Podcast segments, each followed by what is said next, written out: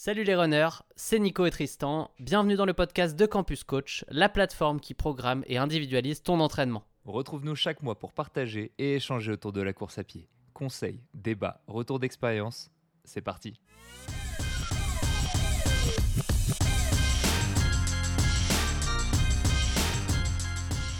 Bonjour à tous, 21h05, j'espère que vous allez bien. Désolé pour le petit retard, c'était 100% de ma faute. Comme d'habitude, eh ben écoutez, on va pouvoir commencer. Bienvenue dans ce Campus Talk numéro 26. Oh, je vois déjà que vous êtes euh, nombreux dans le chat. Fabien, Johan, Olivier, Mélissa, euh, Oléo, Maxime. Je suis Tristan, le coach de votre plateforme d'entraînement préférée, campus.coach, on ne la présente plus, la seule, l'unique. Et puis je suis euh, oh, accompagné du coureur de légende, coureur de 10 km, coureur de marathon, il fait tout celui-là. Nico Running Addict, comment ça va Nico? Ça va très bien Tristan peut-être un peu trop présenter la légende du 10 km. J'ai plus de fail que de réussite, hein, mais, euh, mais ça fait plaisir d'être là avec toi ce soir et avec, euh, et avec tout le monde dans le chat. Là, on va encore avoir une, une belle petite soirée.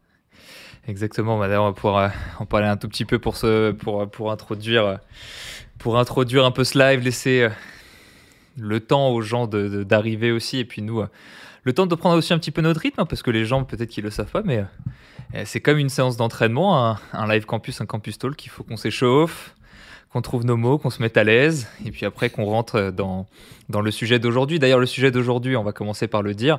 Donc, le thème de ce live, ça va être les, alors j'ai résumé ça, les affaires à ne pas faire en course à pied.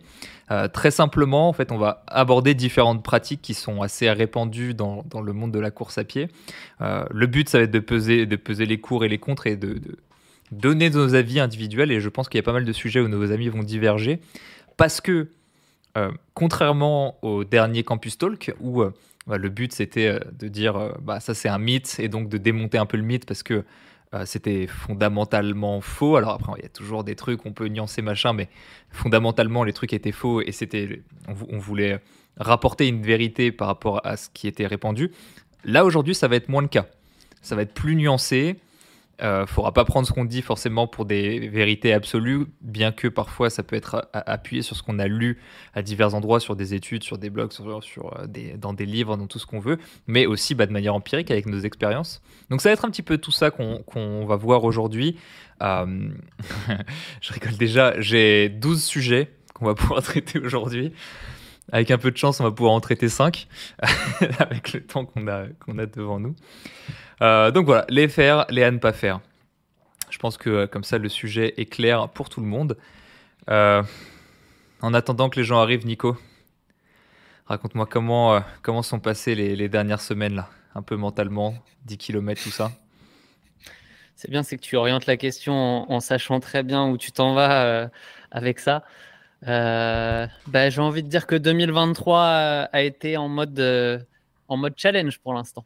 Et euh, ben, quand, euh, quand, tout va, quand tout va trop bien, des fois, c'est bien aussi de se faire rattraper un peu par, par la patrouille, de dire euh, ça, a été, a été trop facile, là, il faut rajouter un peu de piment et, et ça devient plus difficile. Je parle d'entraînement, mais même en général, 2023 a, démarré de manière un peu compliquée. Même, même cette semaine, hein, je pensais être revenu un petit peu sur le droit chemin de, l'entraînement qui fonctionne et bam, dimanche le, petit faux mouvement qui te coince le dos euh, et qui te fait devenir, euh, devenir euh, papy pendant quelques jours. Enfin, c'est le genre de truc qui, qui fait pas plaisir hein, quand tu as, as, envie de courir et, quand, et puis même dans la vie en général. Mais, comme je le dis, de toute manière, est, quel que soit ce qu'on prépare, c'est pas vrai que les prépas, qui se passent bien de A à Z, on peut prévoir tout ce qu'on veut, il y a toujours des petites surprises. Et puis, euh, bah, c'est comment on gère les surprises en cours de prépa qui, euh, qui fait que sur le long terme, on progresse. On peut avoir des périodes où c'est plus compliqué, mais euh, l'important, c'est le long terme. Et puis, le petit 10 km d'il y a deux semaines, il est oublié. On passe à autre chose. Et, et, voilà, c'est, ça reste de la course à pied de toute façon. Ouais, Surtout là, ce qui est bien, c'est comme, comme bah, pour ceux qui ne savent pas, normalement tu habites au Canada, je pense que tout le monde est au courant là, mais tu habites au Canada normalement. là, tu es en Espagne pour, pour tout l'hiver pas mal de petits changements euh, qui, pimentent un petit peu aussi les préparations et, qui amènent euh, des petits rebondissements. On se dit juste, ah, ça va être bien, ça va être la même chose avec du soleil. non, ça va pas être la même chose avec du soleil. Perdu. ça serait trop simple. Ouais, exactement, exactement.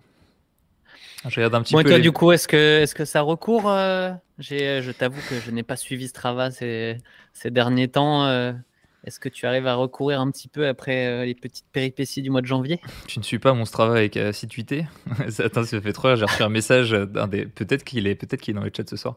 Une personne qui a écrit Oh, entre toi qui revient de enfin de blessure entre guillemets et euh, Nico qui s'est coincé le dos. Les deux coachs ont des endurances fondamentales assistantes au kill. voilà, les coachs de campus. J'étais ouais, bah ouais, mais au moins ça montre qu'on est tous humains. Tu vois, ça faisait trois semaines que j'ai pas pu courir. Avant ça, ça faisait deux mois où j'étais vraiment dilettante. Bah ouais, je reprends. Je cours en 6.30 au kill comme tout le monde pour rester en endurance fondamentale. Hein. On n'est euh, pas intouchable. Et quand on fait pas, bah on régresse. Et c'est là où je me suis dit, tu sais, rien n'est acquis tu peux avoir fait tout ce que tu veux dans ta vie si tu prouves pas au jour le jour, euh, bah, si tu te prouves pas à toi-même et que tu fais pas les efforts, bah en fait la vie elle te retire tout quoi. la vie est totalement ingrate et elle ne te laissera rien. Juste le titre honorifique, la petite, euh, médaille finisher sur l'étagère, mais tout le reste ça dégage quoi. Peut-être euh, peut-être l'aspect psychologique tu me diras qui restera.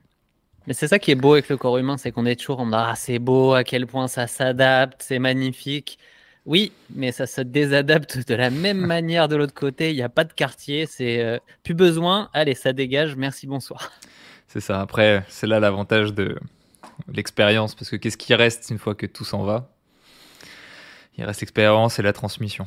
Donc, euh, tu me diras, c'est pour ça qu'on est là aussi ce soir. Tu vois, au cas où, au cas où on est plus apte demain, au moins, on prend le temps de partager bah, avec les gens qui sont là. Tu vois, Philippe, Thomas, Alexandre, Teddy, Nathalie et euh, je vais pas te mentir que là, le début de semaine pour moi a été euh, un peu musclé. Donc là, prendre cette petite heure tranquillement ensemble, à souffler un petit peu. Vous avez vu euh, le débit avec lequel j'ai commencé ce live. Là, je commence à m'allonger un peu dans la chaise, à me détendre, et on va pouvoir, pouvoir rentrer dans le thème du jour si ça te va. Allez, on y va. Allez, c'est parti.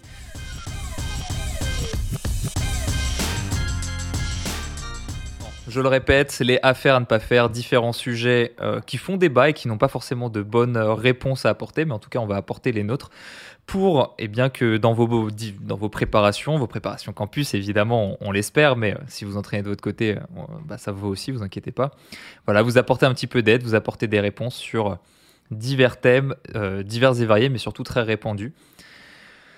Je vais commencer. Alors, ah, intéressant, tous les sujets dont on va traiter aujourd'hui ont été issus d'un sondage qu'on a fait sur le compte campus.coach sur Instagram. Donc, c'est pas nos idées pour le coup, ça a été vous. Enfin, on vous a demandé à vous parce que bah, parfois nous on a des idées, mais vous n'en avez pas grand chose à faire. Donc, l'avantage c'est que comme ces lives sont faits pour vous aider, eh bien, on vous a demandé directement euh, quel type de sujet vous voulez qu'on aborde. Euh, et on va commencer tout de suite avec le premier sujet. La sortie longue doit représenter 30% du volume total. Alors, on ne s'est pas encore réparti les questions, Nico. Je ne sais pas si tu veux commencer ou si tu veux que je commence. Euh, quoi qu'il arrive, on va alterner. Donc, euh, choisis ton champion. Regarde les questions et dis-moi si tu veux commencer ou pas. Euh, notre premier sujet, c'est une question qui nous disait J'ai lu qu'on devait avoir des sorties longues qui représentaient 30% du volume total hebdomadaire. Et bah, du coup, est-ce que c'est une règle que l'on applique? Est-ce que qu'est-ce qu'on pense de cette règle? C'est la question. Et moi justement, j'ai fait un peu l'exercice d'aller voir, euh, bah, notamment sur euh, mes, dernières semaines, ma prépa marathon. Est-ce que je respectais cette règle des 30% du volume total? La réponse est oui. Euh, bon après, j'ai un volume qui est relativement élevé. de mon côté, mais même la plus grosse séance d'entraînement de la prépa marathon, le 2h30 et quelques, euh, du mois d'août, bah, il représentait 29% euh, de ma semaine. Donc, euh, donc, on est dans les clous. Après, ça serait intéressant d'aller voir si sur des profils un peu plus avec moins de volume, quand on est à trois entraînements par semaine, est-ce qu'on peut avoir, bah, en faisant deux trois calculs dans ma tête, je vais dire que ça va être compliqué parce que si on veut préparer un marathon à trois sorties par semaine avec 30% du volume dans la, dans la sortie longue, euh, je ferai, je me lancerai pas dans des trucs compliqués en live, mais à mon avis, on va vite se retrouver avec des sorties longues de, 10 km et puis, euh, et puis c'est terminé. Donc, euh, donc ça dépend un peu de, ce qu'on veut faire, de ce qu'on peut mettre dans son entraînement. Donc, comme tout, il y a des règles qui peuvent être intéressantes dans certains cas et qu'il faut, aller savoir transgresser quand on est sur des, sur des profils où c'est tout simplement pas jouable en fait. Mais je pense qu'à grosse maille, je dirais que c'est pas c'est pas déconnant en tout cas de pas aller euh, de pas aller au-delà quand on a un volume euh, qui dépasse les, euh, les 60 km semaine par exemple. C'est pas parce qu'on va courir 100 bornes semaine qu'on va pouvoir se taper un 50 un 50 km à l'entraînement. c'est toujours la proportion de la proportion de ce qu'on va être capable de faire et de ce que le corps va être capable d'encaisser au final. Je vais reprendre tout ce que, tu as dit, ce que tu as donné toutes les. Bah, tu as, tout dit, mais du coup, je vais le reformuler. L'apprentissage passe par la répétition. On va changer les mots et on va dire la même chose. Euh, je trouve que cette règle s'applique extrêmement bien avec les gens qui ont des volumes élevés. Euh, donc, euh, bah, toi qui commences à courir plus de 100 km semaine quand tu as pas mal au dos, je pars du principe que tu fais partie des gens avec un volume élevé. Donc, tu arrives dans un moment où, quelle que soit la distance que tu prépares, de toute façon, ta sortie longue va plus ou moins représenter 30%. Et je pense même que si tu te focalisais sur un 10 km, sur peut-être même un semi-marathon, euh, bah, en fait, aucune de tes sorties longues représenterait 30%. Euh, ça serait tellement dilué parmi le nombre d'essences que tu fais, tu dois être à 6, 7, 8, que ça serait impossible.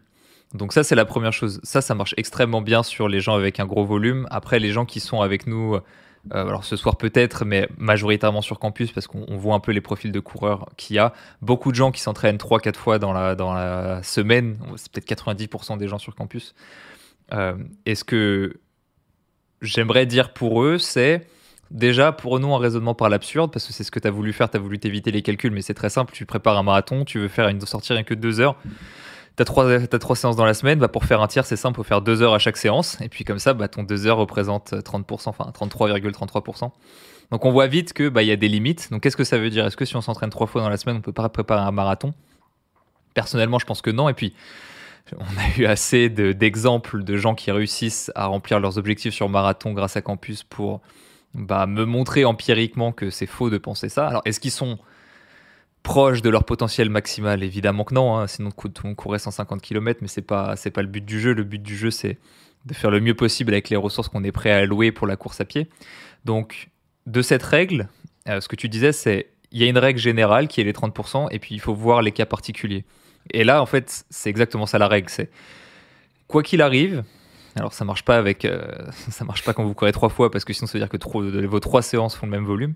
Mais euh, à partir de quatre fois par semaine, Bref, le but c'est de tendre vers cette règle la majorité du temps, vers les 33 à 40% en fonction du nombre de, de séances que vous avez dans la semaine. Vous tendez vers cette règle et à partir du moment où vous préparez une course, semi-marathon, marathon, qui va vous demander à un moment de sortir de, ces 30%, euh, il faut, bah, vous allez y tendre, mais il faut que ça soit temporaire. Il faut pas que ça dure trop longtemps dans le temps, donc c'est pour ça que ça va monter progressivement sur quelques mois et après on va revenir sur des volumes euh, qui correspondent plus à, vos kilométrages hebdomadaires. Donc c'est à peu près ça que je dirais, c'est ça marche très bien pour les gens qui courent beaucoup et pour les gens pour qui ça marche pas. Donc c'est les gens qui courent 3-4 fois dans la semaine. Euh, il faut à peu près y tendre la majorité de l'année et temporairement s'autoriser à s'en écarter pour préparer des courses particulières. Tu vois, par exemple, à Robin, avec mon petit volume, la sortie fait entre 40 et 50%. Tu vois, ça m'étonne pas. Il suffit que tu fasses. Euh, bon, j'avais pas d'exemple mais 7 km, 7 km et 14 km, et puis c'est bon, tu vois. Alors que pourtant, ça doit être à peine. À peine euh. Donc, ouais, ça va, ça va vite. D'ailleurs, j'en profite juste un petit message pour Freddy parce qu'il vient de Nouvelle-Zélande, et là, je tenais, je tenais tout à l'heure, je l'avais vu du coin de l'œil. Il ne doit pas avoir beaucoup de followers euh, en Nouvelle-Zélande, donc je tenais à le féliciter. Mais voilà, c'était un peu mon avis sur cette question-là. Je sais pas si tu as d'autres choses à rajouter, sinon on passe direct à la prochaine. Alors je vais rajouter quelque chose, mais comme j'étais en train en même temps de, m'assurer que mon ordi allait tenir le choc, j'espère que je vais pas dire quelque chose que tu as, tu as dit dans ta, au milieu de, de ton intervention. J'allais dire que c'était drôle, puisque là on était en train de, de défendre le fait qu'on pouvait courir plus que 30% euh, sur sa sortie longue. Et alors que dans la dernière euh, vidéo, on défendait le fait que 2h30, euh, bah, c'était déjà euh, beaucoup. Enfin, on se retrouve un peu dans la posture inverse au final aujourd'hui. donc, donc, je trouvais ça assez drôle selon la perspective où on se mettait au final de, de, de, voir les choses d'un point de vue différent et donc de l'amener différemment. Parce que quand on parle de 2h30 euh, pour quelqu'un qui court trois fois par semaine, bah 2h30, c'est énormément de temps sur les jambes. Et, euh, et du coup, c'est pour ça que déjà 2h30, c'est potentiellement, ça peut potentiellement amener plus de blessures que, que si on fait que 2 heures. Mais quand on fait un marathon, il faut quand même aller euh, borner un petit peu. Mais plus devient, devient vraiment problématique. Hmm. Ah, c'est bien, on a pas mal d'exemples dans le chat de gens, tu vois, Cédric qui nous dit 25% max pour moi avec 100-120 km semaine. Tu vois, j'imagine que euh, tu as 25 km, quoique tu peux facilement, euh, facilement, préparer, euh, facilement préparer un peu plus qu'un SMI. Donc comme quoi, tu, tu regardes les triathlètes avec 25 km sur leur sortie longue, ça leur suffit, mais ils roulent 4, 5 heures, 6 heures à côté. Donc c'est là où il y a le petit, le petit twist.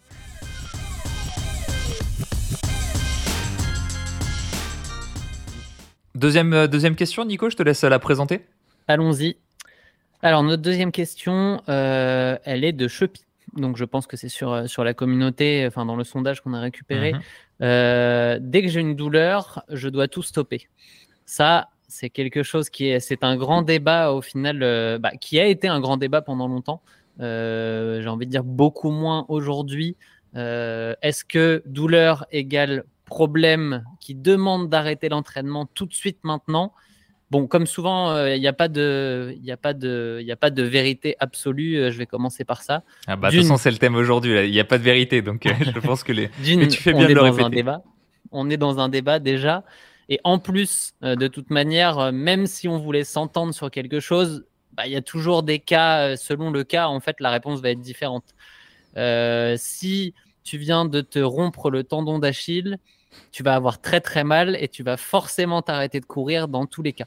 Que tu le veuilles ou pas, de toute manière, euh, je me suis jamais rompu le tendon d'Achille, mais on en a vu suffisamment dans des compétitions où ça ne, ça ne fonctionne plus, le corps ne peut pas fonctionner sans ça. Bref, le fait est euh, que euh, chaque douleur est différente et le degré de la douleur et à quel point elle est forte va aussi amener des informations différentes. Dans tous les cas, une douleur, c'est une information euh, qui est uniquement dans notre cerveau.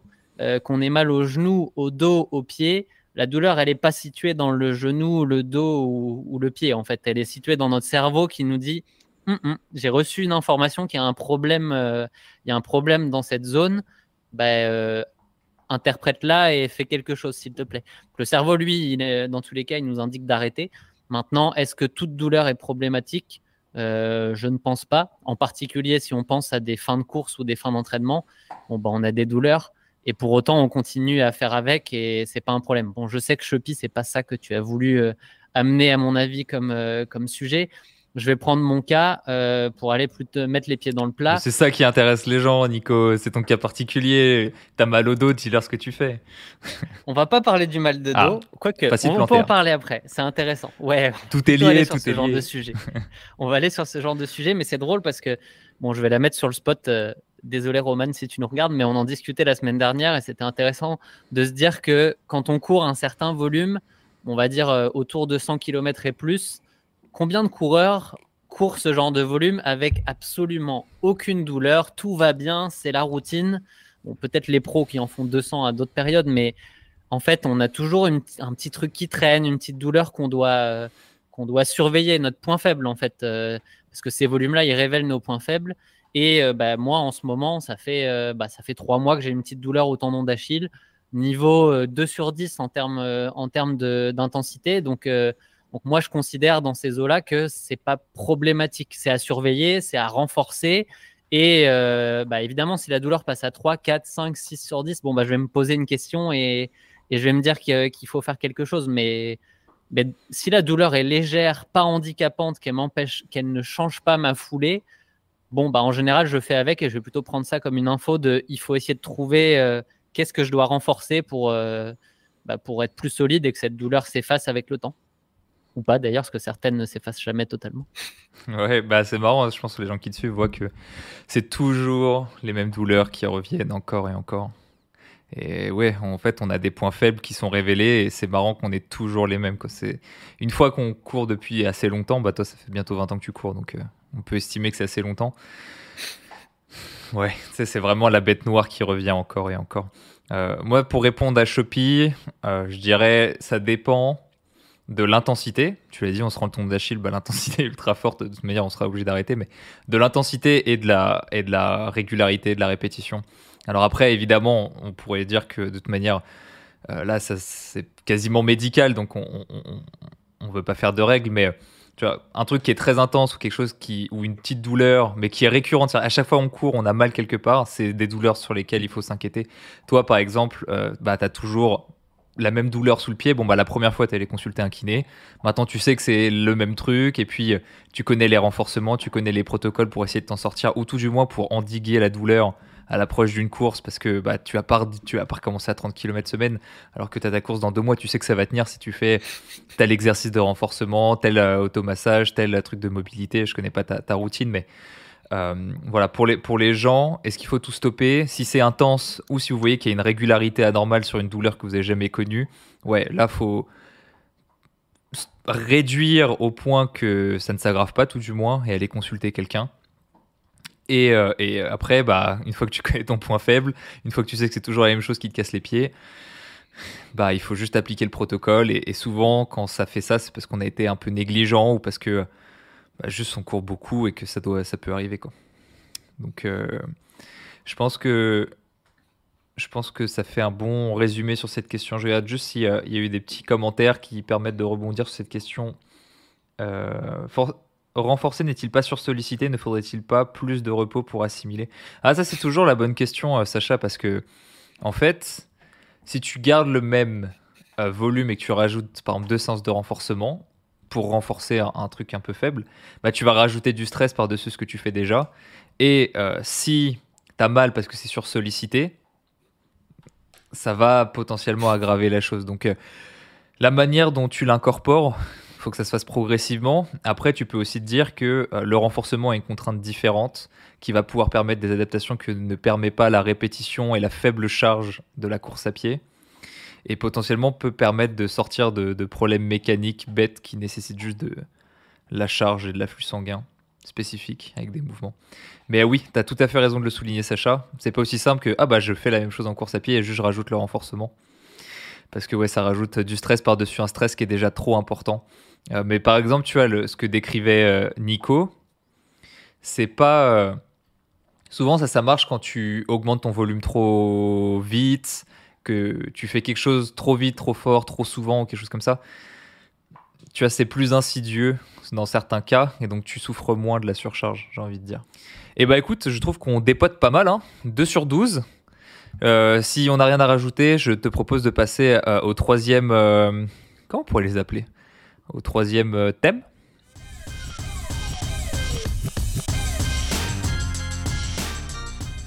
Allons-y. Alors, euh, ah bah, tu as commencé sur les, deux, sur les deux premiers, donc je vais commencer sur celui-là, mais c'est toi qui vas pouvoir avoir le retour euh, le plus intéressant, parce que c'est toi qui l'as testé, moi je l'ai jamais fait. séance à jeun obligatoire pour progresser, question de Dolphin 1071, et séance à jeun à partir de quelle distance de Baptiste Lark ça, c'est très intéressant comme question parce que c'est quelque chose qui est très répandu. Euh, moi, ce que j'aimerais bien que les gens, avant de rentrer dans des considérations physiologiques de oui, brûler les graisses, pas brûler les graisses, etc., n'oublions pas que le stress, c'est du stress. C'est-à-dire que vous entraînez dans un, en altitude, vous entraînez à la chaleur, vous rajoutez des, des séances à jeun, quel que soit l'effet que ça aura sur votre corps, ça c'est un stress supplémentaire par rapport à votre entraînement. Et donc ça va entraîner potentiellement des adaptations précises ou non, mais en tout cas ça va créer des adaptations parce qu'on augmente la quantité de stress et c'est, on pourrait dire en fait au final, on pourrait simplifier l'entraînement à euh, notre condition physique est liée à la quantité de stress qu'on lui impose chaque semaine sur le moyen et sur le long terme. Euh, donc est-ce que c'est obligatoire pour progresser? La réponse est non. Par exemple, j'en ai jamais fait alors que je faisais des très longues distances. Euh, est-ce que je le recommande? C'est plutôt ça la question au final que Dolphin dira. Euh, moi, je le recommanderais pas à tout un chacun parce que je pense que ça peut avoir des implications de santé qui pourraient euh, devenir hors de contrôle, surtout sur des publics. je suis pas médecin donc je connais pas les, les publics. Je pense qu'il y a des publics qui sont plus à même d'avoir des complications avec ce genre de choses. donc je le recommanderais pas à tout un chacun. On peut très bien progresser sans. Et en fait, pour la grande majorité des gens, l'entraînement est un stress suffisant pour créer des adaptations. Après, pour des personnes qui s'entraînent déjà régulièrement, qui peuvent pas s'entraîner plus parce qu'ils travaillent, parce que voilà, ils peuvent pas louer plus de ressources, pourquoi pas Si c'est bien encadré, si on est sûr qu'on y réponde bien. Après, il y a des démarches plus douces, on va dire, où euh, on adapte sa consommation de glucides à l'approche de certains entraînements. C'est-à-dire qu'au lieu de faire des choses à jeun, bah juste on va éviter les glucides avant par exemple des endurances fondamentales et puis on va pas se priver sur les, les fractionnés.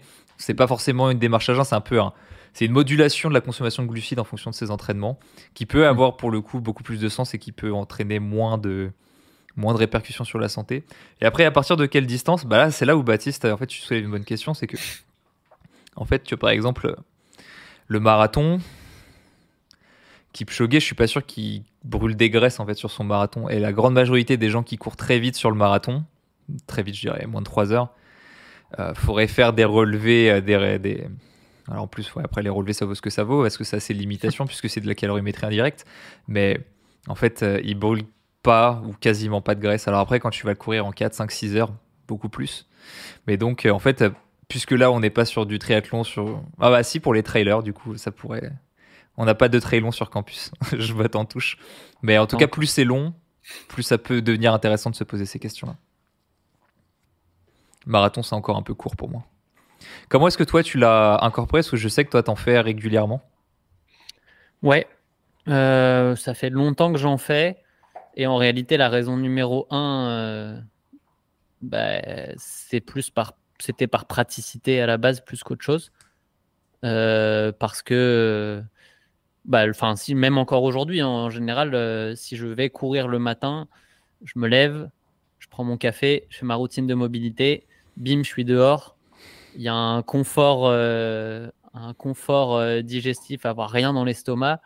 Euh, bah, un confort quand on est habitué aussi, parce que je fais ça depuis très longtemps. Donc en fait, c'est comme tout. Je me rappelle pas les premières fois où j'ai été courir à jeun, mais ça devait être. bah si, en fait, j'ai des petits souvenirs qui reviennent.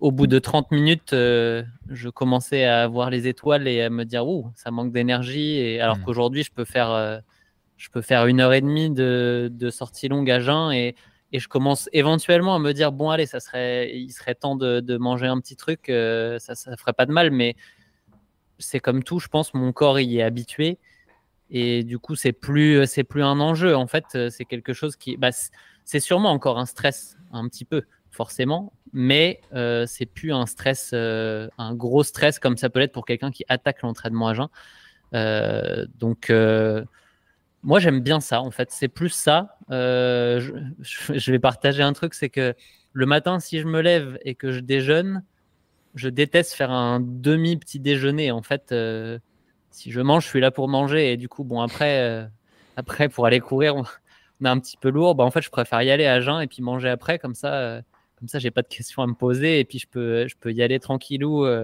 sur la course. Et ensuite, je fais le gros déjeuner et je suis content.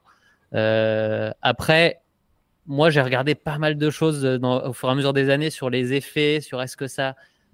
C'est très. Il y, a des trucs qui disent que ça a un effet, d'autres qui disent que ça, pas tant que ça. Enfin, je me baserai pas là-dessus pour dire que l'entraînement à jeun a un effet monstrueux sur des adaptations et peut-être un petit peu. Mais euh, moi, ce que j'avais vu quand je faisais du triathlon et que j'envisageais l'Ironman, c'était plutôt que si on voulait aller avoir vraiment des effets sur les, le brûlage de graisse, fallait aller chercher des protocoles plus, euh, plus touchy comme le sleep low ou des trucs comme ça où là tu vas vraiment challenger ton corps et tu vas vraiment aller challenger bah, l'utilisation des graisses parce que tout simplement tu as vidé les réserves en fait.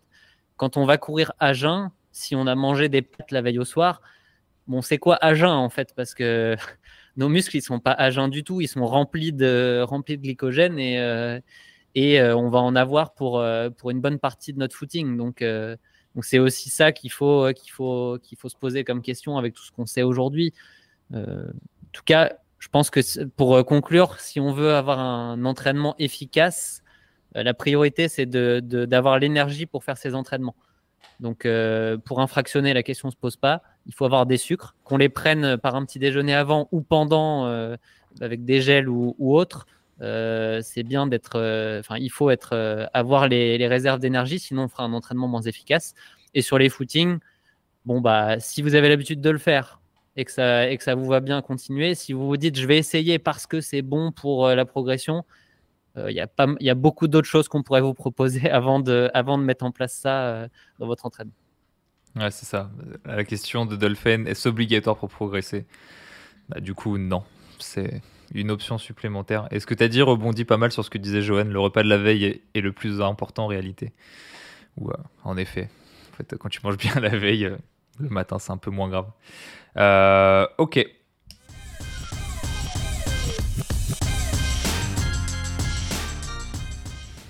question suivante, où est-ce qu'on en est? Ouais. Euh, une journée de repos complète au minimum par semaine. Euh, j'ai mis entre parenthèses blessure parce que c'est la direction que voulait prendre Radsport qui nous a posé cette question. En mode, est-ce qu'on risque de se blesser plus si on fait pas une journée complète minimum par semaine? Euh, Je vais commencer sur cette question-là. Alors, en tant que triathlète, en ayant eu un gros volume, euh, il y a eu quelques années que où j'ai, que j'ai passé en n'ayant pas cette journée complète euh, de repos et avec plusieurs entraînements par jour. Donc, est-ce que c'est une obligation d'en avoir une? Non, clairement pas. Euh, en fait, ce qu'il faut bien se dire, je le répète souvent, mais c'est la réalité, plus on s'entraîne, plus on améliore nos capacités de récupération. Et s'entraîner tous les jours, en fait, c'est déjà avoir 24 heures de récupération entre chaque séance, ce qui est en réalité déjà beaucoup. Donc en fait, quand on a un jour off, en réalité, on n'a pas un jour off, on a 48 heures off entre deux entraînements. Donc il faut remettre un peu les choses en place. Euh, j'ai jamais vu encore de trucs qui disaient, par exemple, sur des publics un peu sensibles, parce que c'est surtout chez eux que le problème, genre des baisses euh, de niveau endocrinien ou de trucs qui pourraient m'alerter sur des publics particuliers. J'ai jamais vu passer encore ça. Donc, euh, tant que je n'en ai pas vu, je ne m'inquiéterai pas trop non plus après, les gens qui s'entraînent énormément, ils pourraient toujours faire des prises de sang, des trucs, au cas où ils s'en inquiètent. Mais là, quand on se pose la question de un jour de repos complet, c'est-à-dire qu'on s'entraîne sept fois en soi. Donc, euh, de mon point de vue, c'est pas c'est pas si grave. Et je pense que ça, c'est vraiment une question. C'est vraiment, une question, c'est vraiment une question de sédentaire parce que euh, bah, à l'époque où il fallait aller chasser tous les jours sinon on mangeait pas, je pense que les gens se posaient pas la question s'il fallait une, journée de repos complet. Non, le corps est fait pour être euh, actif tous les jours, pour aller marcher, pour aller faire plein de choses, pour aller euh, courir, euh, grimper, se battre, chasser des loups, bref. Donc, donc ouais, tant que c'est fait avec, avec intelligence et progressivité et qu'on récupère bien et qu'on sent pas qu'il y a une fatigue qui s'accumule et qu'il y a des critères particuliers de surcharge ou de, j'avais pas de surentraînement, mais de, surcharge immédiate, on va dire, sur le court terme. Je ne m'en inquiéterai pas. Et toi, euh, et, toi vis-à-vis de ça, euh, qu'est-ce que tu en penses? Est-ce que je peux aller à l'encontre de bah ce que tu viens de dire? Bah Je pourrais même apporter une nuance à ce que je dis, donc je te laisse l'apporter. Ah non, justement, j'allais dire, est-ce que je peux me permettre d'aller à l'encontre de ce que tu dis alors que mon dernier jour de repos total date du mois de novembre? Je ne pense pas. Non, mais en fait, ce qui m'a fait rire tout à l'heure, c'est quand tu disais au final, euh, quand on court à un jour d'intervalle, on a 24 heures de récup. C'était un peu ce que j'allais amener comme euh, argument quand souvent on me dit, mais tu prends pas de jour de récup? Et moi, je dis que oui, j'en prends un, mais vous le voyez pas. On prend un tous les jours. Parce que le, le, dimanche, non, même pas. Le dimanche, je fais ma sortie longue le matin. Hmm. En général, assez tôt, enfin, euh, pas à midi, quoi, le, le matin, matin. Et je fais un, petit footing euh, très court et parfois du renfort le lundi soir. Donc en fait, j'ai largement plus que 24 heures, j'ai même 36 heures entre mes deux sorties. Donc pour moi, la journée de récup, elle y est. C'est juste que dans la manière dont on regarde nos journées, euh, bah, sur un calendrier, oui, il n'y a pas de jour de repos. Mais, euh, je le regarde plus en heures qu'en réalité en, jours.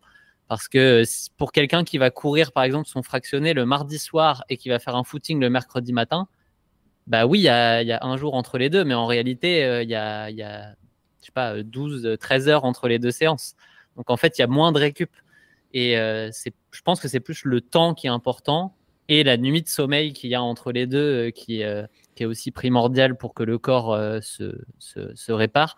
Mais c'est pas forcément c'est pas forcément de dire bah, j'ai le, lundi et puis après j'ai un jour important de récup le lundi. Je sais qu'il y en a qui sont qui pensent que c'est hyper important et je l'ai fait pendant longtemps. Hein. donc en réalité j'ai pas de j'ai pas vraiment d'avis là-dessus. Peut-être qu'un jour je reprendrai le jour de récup total le lundi. Je ne sais pas. Aujourd'hui j'aime bien avoir ce rythme où de tous les jours il y a un peu de course. Il y a des jours où c'est juste un 30 minutes très facile, comme le lundi et euh, ça me va très bien. Mais j'aime bien garder cette petite habitude de d'avoir tous les jours un peu de course. Ça me, ça me va bien perso. La nuance que j'allais apporter, je euh, l'attendais. C'était, c'était juste de dire, ben, tu vois, moi, il y a des gens, particulièrement, euh, parce que bah, la course à pied, c'est pas leur vie, dans leur organisation, avoir un jour sans entraînement, ça leur permet de mieux s'organiser, euh, de décompresser, de mentalement mieux se sentir, d'accorder une journée entière à leur famille ou qu'importe. Euh, et en fait, du coup, ça serait pas physique, ça serait juste mental. Genre, il y a des gens, juste d'un point de vue organisationnel et de ressources, genre, quand on leur met un jour totalement off, ils, tiennent mieux l'entraînement et ils s'entraînent plus régulièrement. Donc, ils s'entraînent plus longtemps. Hmm. Et en fait, la régularité sur le long terme, c'est ce qui prévaut le plus. Donc, euh, on pourrait dire ah ouais mais physiologiquement en fait quand tu accumules des stress à des intervalles euh, euh, réguliers c'est bien parce que tu maintiens la molécule signal à des valeurs hautes dans le sang blablabla bla, ouais c'est bien mais si la personne arrête au bout de trois mois c'est chiant donc euh, ce qu'on veut c'est qu'elle soit régulière sur le long terme. Et dans ces cas là je préconise une, journée complète mais donc c'est pas dans le sens de la question de rat sport parce que ça n'a rien à voir avec les blessures. Ça a à voir avec la régularité sur le long terme. Ah, c'est hyper intéressant en vrai parce que justement, euh, moi je dirais que c'est plus sur l'aspect euh, mental, psychologique que je cours tous les jours parce que j'ai toujours mon, ma petite, euh, mon petit 30 minutes de, de, où tout le reste n'existe plus. Il y a juste la course, moi avec moi-même et puis, et puis on est, et puis ça fait du bien. Donc c'est aussi à mettre en, face de, bah, de comment, euh, comment on vit les choses. Euh, est-ce que la course à pied, c'est notre petit moment de, de déstress comme ça? Et moi, c'est ça qui fait que j'apprécie d'avoir tous les jours. Mais de toute manière, là, on parle d'un sujet qui ne concerne, euh, qui concerne peu de monde. Donc, je pense qu'on peut passer au suivant. Est-ce qu'on prend un jour de récup ou pas? Il faut déjà être à cet entraînement par semaine pour commencer à se poser la question au final. Hein. C'est ça, je suis assez d'accord avec toi. Je te laisse lancer la question suivante alors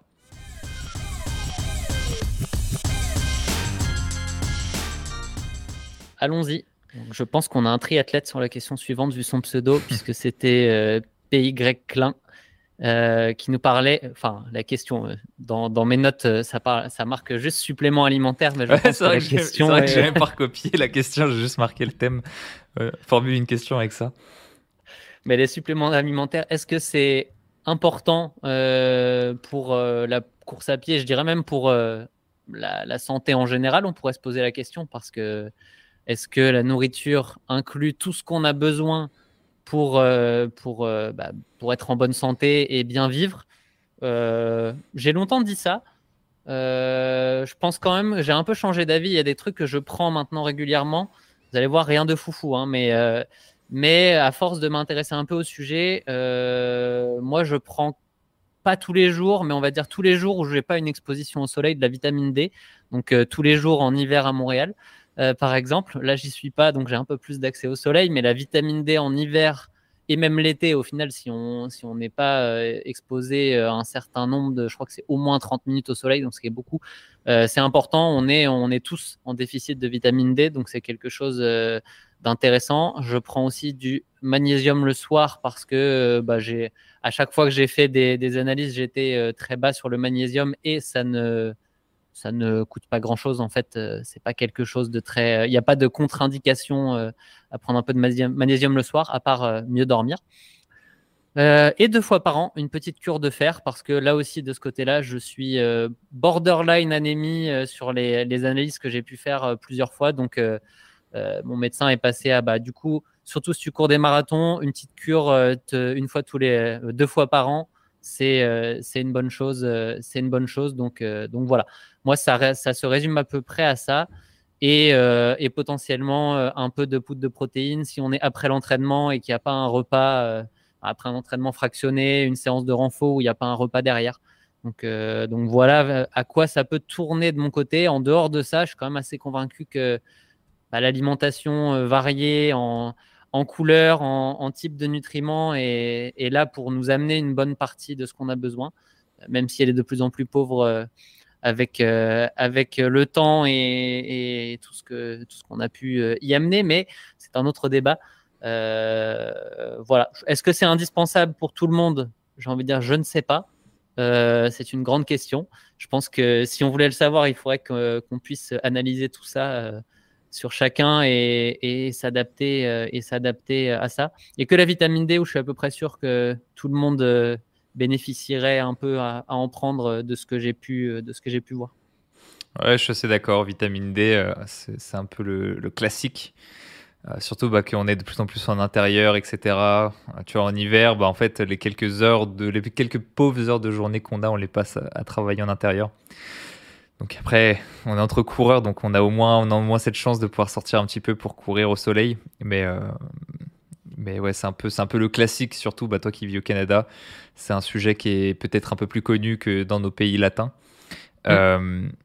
après, pour le reste, mais en fait, je, je dirais à PY Klein la, même chose que ce que tu as dit. C'est toi, tu fais des analyses pour voir ce qui te manque et pour voir ce, que tu, ce sur quoi tu peux te supplémenter, euh, complémenter d'ailleurs plutôt. Euh, mm. C'est la démarche la plus intelligente à faire. On peut prendre les trucs au hasard en se disant YOLO. Je vais pas te mentir que moi, par exemple, sur des multivitamines et tout ça m'est déjà arrivé d'être au pire, bon, en réalité, c'est quand même mieux de, c'est quand même mieux de savoir et de pouvoir et de pouvoir juger. Euh, après, puisque là, on parle pas de règles particulières, mais, mais on parle aussi un peu de notre expérience. Euh, tu vois, moi, je fais 90 kilos et comme il y a beaucoup de recommandations vis-à-vis des protéines qui sont basées sur des grammages en kilo, en, grammes par kilo. Bah du coup, tu vois, rien qu'en sport d'endurance. Alors, en sport d'endurance, ça a été très souvent, très longtemps sous-estimé et euh, sous-grammé où on disait oui, c'est bon, 0,8 grammes par kilo de poids de corps, c'est suffisant. Et puis après, ah, 1,2. En fait, on se rend compte que euh, bah, si on arrive à 1,5, 1,6, c'est quand même pas mal. Tu vois, sur les sports de force, tu vois, quand je dois arriver à 2 grammes, 2 grammes 2 parfois, enfin bref. Euh, quand tu fais 90 kilos, c'est commence à devenir assez compliqué de les atteindre. Donc, oui, une, complémentation en protéines. Moi, j'en ai pris, bah, par exemple, sur ma dernière préparation, là, j'en prends en ce moment. C'est tellement beaucoup plus simple et moins cher. Euh, après, tu vois, si tu fais 50 kilos et que tu fais des sports d'endurance, bon, bah, 75 grammes de protéines par jour, euh, en réalité, ça va hyper vite, quoi. Ça va hyper vite. J'allais dire comment tu sais? Bon, je fais pas 50 kilos, je crois que tu allais dire 60 et que tu allais me. Ah non, non, non, c'était pas pour toi, c'était pas pour toi. c'était pas pour toi. Mais donc, oui, voilà, encore une fois, c'est individuel. Euh, et hormis sur des trucs, genre sur des grammages de gros macronutriments, où là, ça peut un peu facile. Et sur la vitamine D, le reste, Allez voir des spécialistes, grosso modo. De toute façon, l'idéal pour sa santé, c'est pas de jouer en général, c'est d'aller euh, c'est d'aller voir des personnes qui, euh, qui maîtrisent euh, mieux que nous et qui peuvent nous, nous aiguiller c'est toujours mieux. C'est pareil quand je, je, vous dirais ça actuellement euh, alors que je me suis coincé le dos et que j'ai toujours pas vu euh, ni ostéopathe ni kiné, mais euh, et que j'ai fait avec ce que j'ai pu voir en plus de mon expérience. Donc faites ce que je dis, pas ce que je fais comme d'habitude, mais mais en général c'est mieux quand même.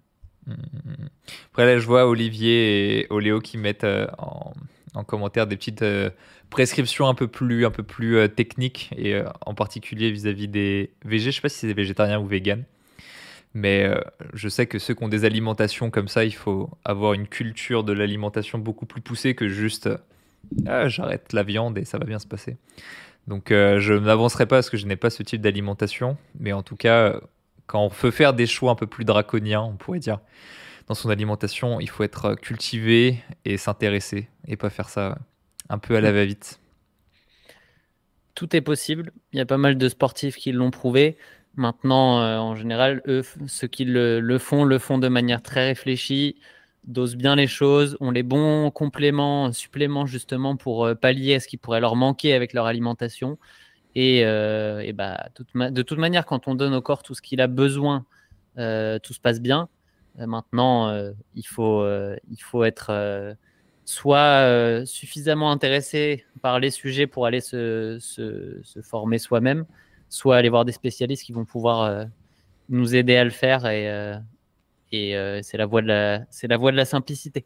Mmh, mmh, c'est mmh. comme si vous cherchez à, progresser dans votre entraînement. Hein. Vous avez le choix entre construire votre plan vous-même, mais ça va vous prendre un petit peu de travail pour être bien bien au courant de, de, de ce qui de ce que ça prend pour progresser, ou alors aller voir euh, un coach euh, ou une plateforme. Euh, Au hasard. Et eh bah écoute, on va pouvoir continuer. Et aujourd'hui, on dépote pas mal, Nico, je tenais à le souligner parce que c'est pas tous les jours comme ça. On, est, on commence à savoir se tenir. C'est pas mal, c'est pas mal. Alors, la question, la prochaine,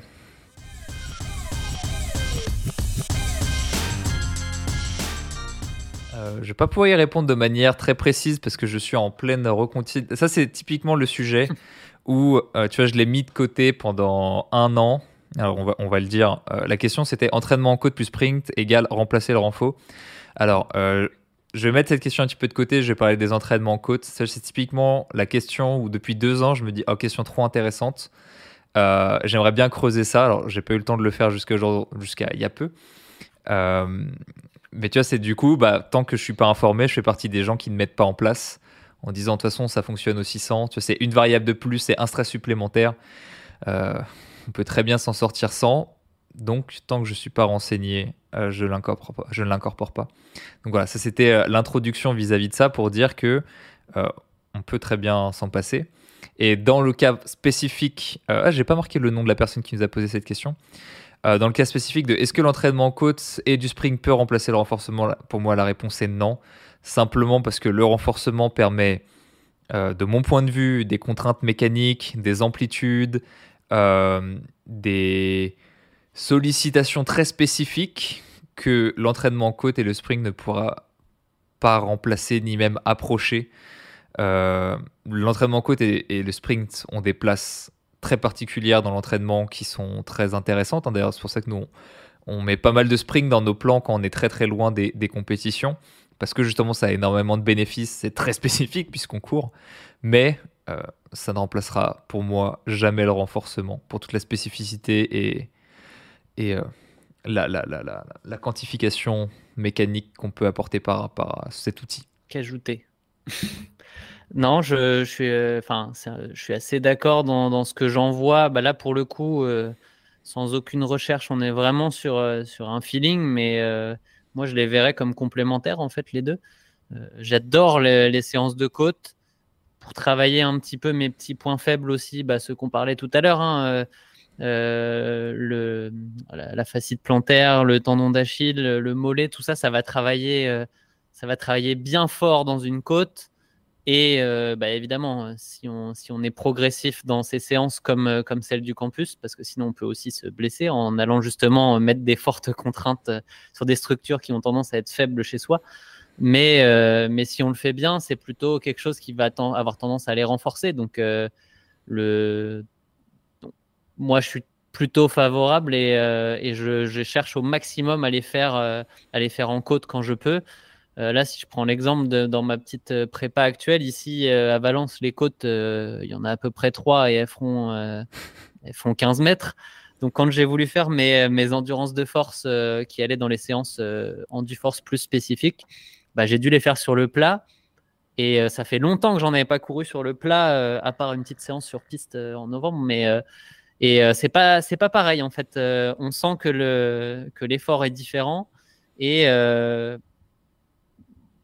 Ouais, je j'aime bien faire des côtes et vraiment aller travailler ça. Euh, dans tous les cas, je pense que j'aime bien. Ça varie un peu le, ça varie aussi un peu l'effort et le et la vision d'une séance. C'est pas du tout le sujet, mais euh, mais voilà, j'avais envie de le placer comme j'avais pas grand chose à ajouter sur ce que tu avais pu dire avant, euh, Tristan. Mais l'essence l'essence en côte, c'est intéressant parce que ça fait typiquement partie des des des sujets où il y a des coachs qui en mettent pas du tout.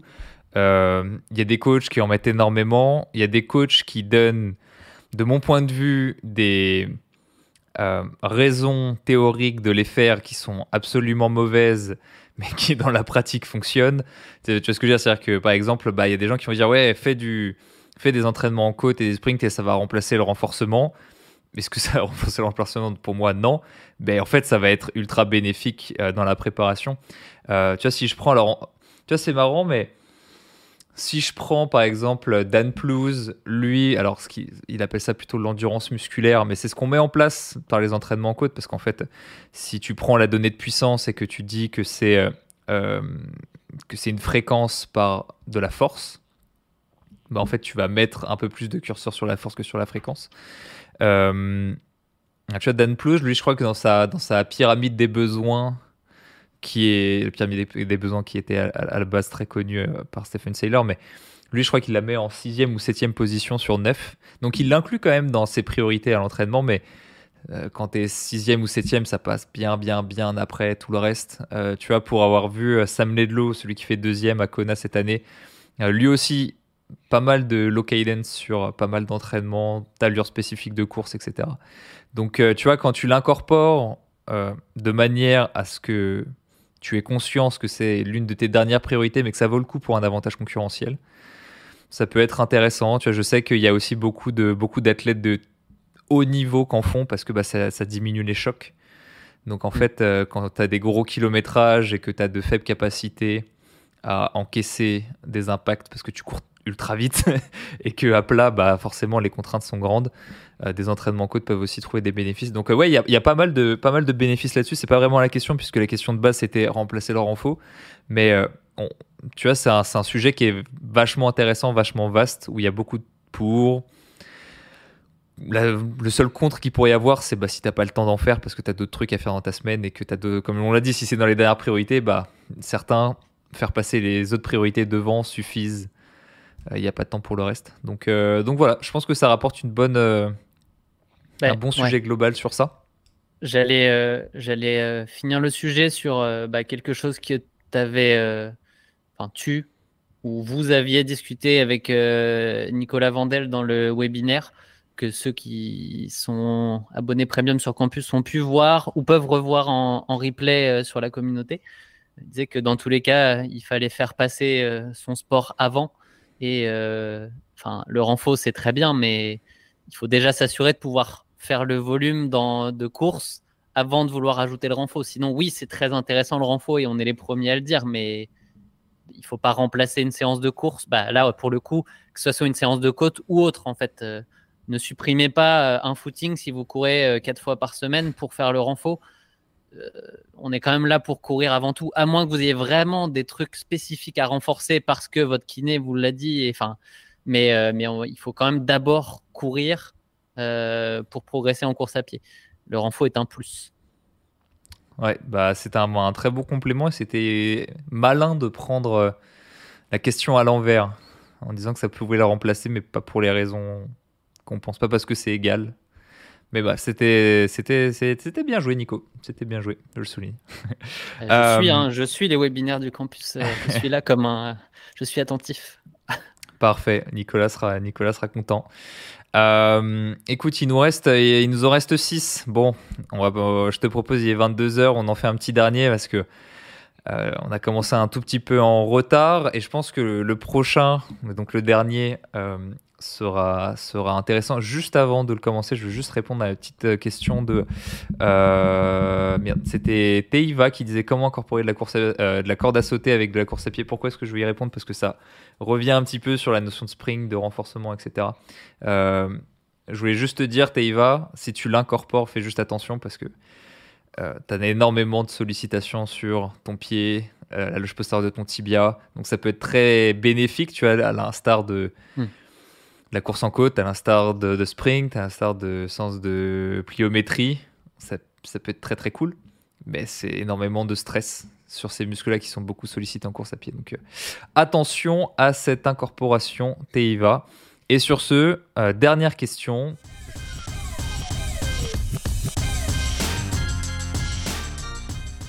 Euh, question qui nous a été posée par Meiban et par Fred Gr. Que penses-tu des étirements en course à pied? Est-ce que c'est bénéfique? Oui, non. Est-ce que toi, tu y vois un avantage? Vaste débat. Euh, bah déjà, étirement, euh, pour moi, je précise, enfin, je, vais toujours plus loin dans la question. Est-ce qu'on parle d'étirement statique ou, dynamique? Euh, Étirement dynamique, mobilité, enfin, on peut mettre différents noms là-dessus, mais étirement statique étant je, mets par exemple, j'ai pas d'exemple, mais je ne le fais plus depuis longtemps. je suis sur un mouvement où je vais rester en, statique pendant 10-15 secondes pour aller étirer le muscle. Euh, et étirement dynamique mobilité étant, je vais, euh, je vais chercher euh, à augmenter progressivement au fur et à mesure des mouvements en répétant quelque chose chercher à aller augmenter la mobilité euh, d'une structure, d'une articulation, d'un muscle, de, enfin de mon corps en général en fait. Et moi, c'est plutôt ça que je vais que je vais faire euh, que je vais faire au quotidien, aller euh, bah, amener du mouvement en fait dans toutes les dans tous les toutes les positions, dans tous les sens, en particulier dans les zones que, qui ont tendance à être tendues chez moi et chez beaucoup de coureurs et chez beaucoup de sédentaires. Euh, au niveau de la hanche et de l'ouverture de la hanche en particulier. Euh, vu qu'on est, euh, bah, comme là, je suis assis, c'est fermé. Si on veut réussir à l'ouvrir, bah, il, faut, il faut aller le travailler un petit peu pour qu'on puisse être vraiment efficace en course à pied derrière. Donc, bon, je vais pas. Le but, c'est pas de donner des, des, exercices, hein, mais je fais ça tous les jours, soit tous les matins quand j'ai le temps, soit avant d'aller courir, j'en fais un petit, euh, un petit 5 minutes euh, avant d'aller courir, quelques exercices clés pour aller vraiment euh, bah, améliorer ma, mobilité et quand je vais courir, avoir un corps qui est plus, préparé à ça en fait. Et en particulier quand on est resté assis toute la journée, là, si on se met à courir là tout de suite, bah, on ne se rend pas compte, mais il y a pas mal de structures du corps qui sont pas prêtes à ça, là comme ça, sur un claquement de doigts. En tout cas, peut-être qu'elles l'étaient à, 18 ans, mais elles ne le sont plus euh, à 34. Euh, je, peux en attester. Et euh, toi, avec ta routine de mobilité, au-delà d'un peut-être d'un bien-être que tu pourrais avoir, tu as, vu d'autres avantages? Est-ce que tu as amélioré ta mobilité en faisant, en faisant ces mouvements-là? Est-ce que tu as évité qu'elle réduise Qu'est-ce que tu penses Quels sont les impacts que tu penses avoir eu avec ça? Alors, éviter qu'elle réduise, sûrement. Euh, augmenter aussi, mais parce que euh, justement, euh, enfin, je, connais les restrictions que j'avais avant pour avoir bah, fait pas mal de, travail de physio, d'ostéo, notamment pour mes problèmes de dos, qui m'ont un peu rattrapé là, mais c'est, je pense que c'est temporaire. Mais il y a pas mal de choses que j'ai découvert à ce moment-là en travaillant avec des professionnels et qui, qui m'ont montré là où j'avais des limites qui pourraient être, qui pourraient être surpasser, enfin euh, limite qui pourrait être effacée en faisant euh, ce genre de travail et, euh, et aller chercher potentiellement. Là, on parle d'éviter les blessures, mais on parle aussi de performance dans le sens où bah, plus de mobilité égale plus de capacité à utiliser son corps à, 100%. Et aller vite, c'est pas juste mettre le plus de force possible au sol, c'est être capable de, de l'utiliser dans le bon sens et d'avoir une bonne poussée, une bonne, euh, une bonne capacité à ramener la jambe en avant. Bref, une foulée, c'est complexe. Euh, je dis pas qu'aujourd'hui je suis euh, quelqu'un qui a une mobilité exceptionnelle. Hein. Euh, souvent on me le fait remarquer, on me dit ah, tu devrais faire ça, tu verrais, tu, tu courrais beaucoup mieux. Moi j'aimerais bien, mais, mais la mobilité, on a tous, on a tous une mobilité naturelle qu'on peut aller travailler, évidemment, mais certains quand on les regarde courir, je vais prendre un exemple, un, Mofara par exemple, euh, qui peut se permettre d'avoir cette extension, cette, poussée avec, euh, euh, le dos qui se plie. Enfin, moi, je fais ça, je, je, me, je me, pète le dos tout de suite. C'est beau à voir, hein, moi j'adore regarder ça. Euh, mais ça ne veut pas dire que c'est la seule manière de courir vite de toute manière. Hein. Euh, c'est pas quand on regarde un, coup un peloton d'élite, euh, il y en a qui sont très beaux à voir, très fluides, où on voit que c'est mobile, d'autres qui sont plus raides et pourtant les gars courent à la même vitesse. Donc je diverge un petit peu. Là, on voit qu'on a passé les 22 heures et je suis en train de partir je sais même plus sur quoi tu m'avais lancé pour ça, Tristan. C'est bien, c'est bien. Là, les gens voient ce que tu me fais subir depuis, euh, depuis deux ans maintenant.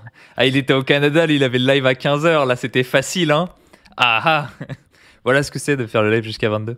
Euh, pour rebondir sur cette question, euh, c'est vrai qu'en course à pied, la nécessité de la, la, mobilité est moins importante que dans d'autres sports. Tu vois, par exemple, en natation, bah, en fait, j'ai envie de dire que l'une des L'une des restrictions principales que les gens ont quand ils commencent à nager à genre 40 ans, c'est qu'ils ont une mobilité de chef, quoi. Genre, c'est des bouts de bois, donc euh, euh, faire le mouvement, bouger comme il faut, genre, c'est vachement limitant dans l'apprentissage de la natation, parce qu'à partir du moment où, physiquement tu ne peux pas faire le mouvement qu'il faut, c'est très compliqué de, de, progresser dans un premier temps. C'est pas le cas en course à pied. Même si tu l'as dit, bah, plus tu cours vite, plus va falloir, enfin plus il faudrait potentiellement avoir de, degrés de liberté pour relâcher un petit peu le mouvement. mais c'est pas, c'est pas là, c'est pas le, c'est pas le quotidien de, beaucoup de gens. Euh, personnellement, euh, alors là, on va pas parler d'étirement avant, après, etc. D'ailleurs, grand débat sur ce sujet qui a été réalisé, euh, vidéo que vous pouvez aller voir, un peu plus spécifique. Mais moi, je dirais que personnellement, je trouve énormément de bénéfices à pratiquer, comme tu l'as dit, des mouvements qui nécessitent une grande mobilité régulièrement. juste d'aller dans des amplitudes bah, dans lesquelles notre quotidien ne nous oblige pas à aller simplement parce qu'on est assis, parce qu'on bouge plus, parce que si, parce que ça. Donc ouais, tu vois par exemple, puis même moi j'aime bien me mettre des petits challenges. Euh, j'ai une mobilité de hanche très très très limitée, on va dire. Rien que de pouvoir m'accroupir, c'est très compliqué. Donc, tu vois, même moi, le, fait de me dire, oh, je suis bloqué dans mon propre corps, j'arrive même pas à m'accroupir alors que tous les enfants de 4 ans arrivent à le faire, Genre, c'est abusé la vie que j'ai menée, donc je vais essayer de m'améliorer pour m'offrir une nouvelle mobilité, etc. Donc, euh, moi, c'est juste un peu plus pour ça, pour ce bien-être que ça offre et euh, pour ces petits challenges personnels que euh, j'aime bien les étirements. Après, est-ce que les étirements m'ont permis de mieux courir et m'ont aidé dans la progression Peut-être un tout petit peu, mais c'est vraiment très compliqué. Après, ce que je pourrais dire aux gens, et l'une des bonnes manières de les intégrer, c'est de dire, de toute façon, votre, votre mobilité s'améliorera à force de pratiquer des mouvements qui vous, en demandent, qui vous demandent une grande mobilité. Donc, à partir du moment où vous allez commencer à courir vite, ou peut-être vous allez faire des éducatifs, alors des éducatifs pas forcément euh, avec rebond, ce qui permettrait de faire beaucoup d'éducatifs et pas forcément beaucoup de pliométrie.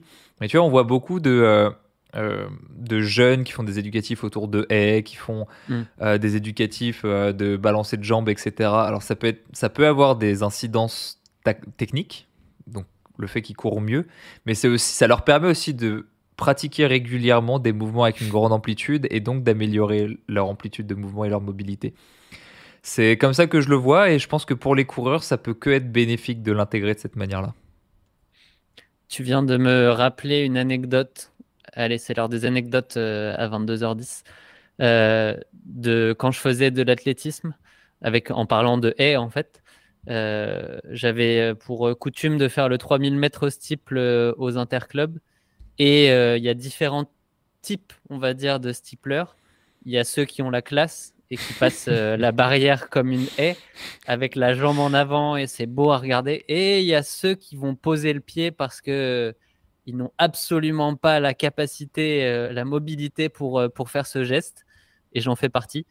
Et euh, bah, autant une haie va tomber si on, si on se loupe que la barrière en bois, si on tape dedans, ça peut faire très très mal.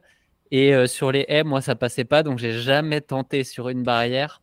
Et bah, voilà, peut-être qu'aujourd'hui, je serais meilleur en mobilité, mais je suis pas certain. Je pense que ça se travaille, mais, mais je pense que j'en suis loin encore quand même je, je me qualifierais peut-être pas de bout de bois. Enfin, si, là, depuis trois jours, oui. Mais, euh, mais en général, euh, ça se travaille, mais ça devient pas exceptionnel non plus. Hein. même si on le fait tous les jours, euh, c'est, on, reste dans un corps qui a ses contraintes. Peut-être que si on l'avait fait depuis l'âge de 5 ans, ça serait différent, par contre. Mais c'est un autre, un autre sujet. C'est ça. On a, on a déjà tracé quasiment notre destin, Nico, c'est trop tard. C'est fini. Notre mobilité sur le spectre est maintenant que limitée.